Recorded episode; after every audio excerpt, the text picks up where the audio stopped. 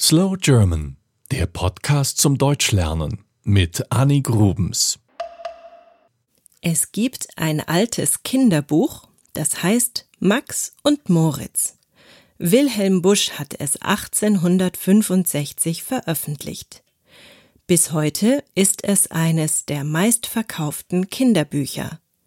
Es wurde in 300 Sprachen und Dialekte übersetzt.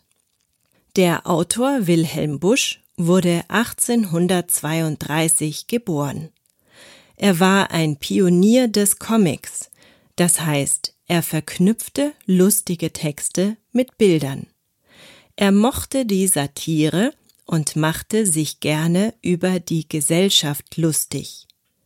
Noch heute benutzen wir viele deutsche Redewendungen, die er sich vor langer Zeit ausgedacht hat.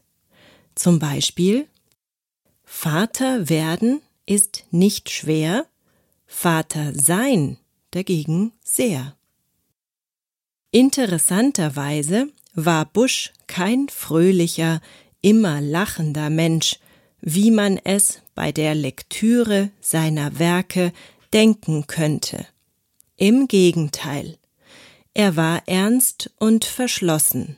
Viel lieber wäre er ein ernsthafter Künstler geworden, den größten Erfolg aber hatte er mit seinen lustigen Bildergeschichten. Die Geschichten von Max und Moritz sind allesamt in Reimform. So fängt die Geschichte an. Ach, was muss man oft von bösen Kindern hören oder lesen, wie zum Beispiel hier von diesen, welche Max und Moritz hießen. Die beiden Jungs werden als Lausbuben bezeichnet. Das ist ein eher alter Begriff für Jungs, die viel Unsinn machen. Sie spielen zum Beispiel anderen Menschen Streiche.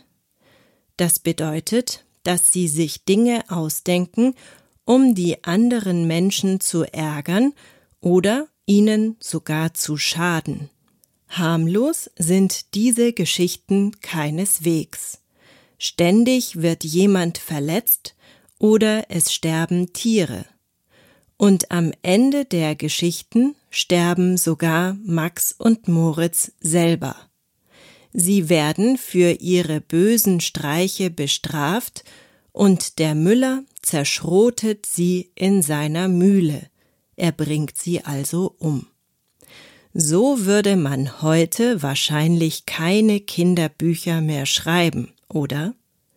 Aber ihr kennt das ja sicher auch von den alten Märchen. Sie waren grausam und hatten immer eine Erziehungsbotschaft. Interessant ist, dass es bei Max und Moritz nicht um den klassischen Kampf von Gut gegen Böse geht. Die Jungen selber sind eher böse, die vorkommenden Erwachsenen aber eigentlich auch. Besonders gut verkaufte sich das Kinderbuch zu Beginn nicht.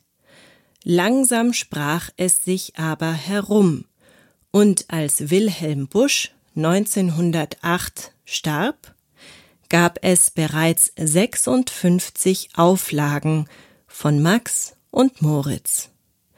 1887 war es sogar ins Japanische übersetzt worden.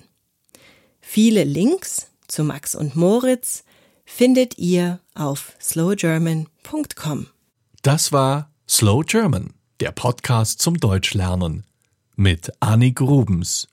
Mehr gibt es auf www.slowgerman.com.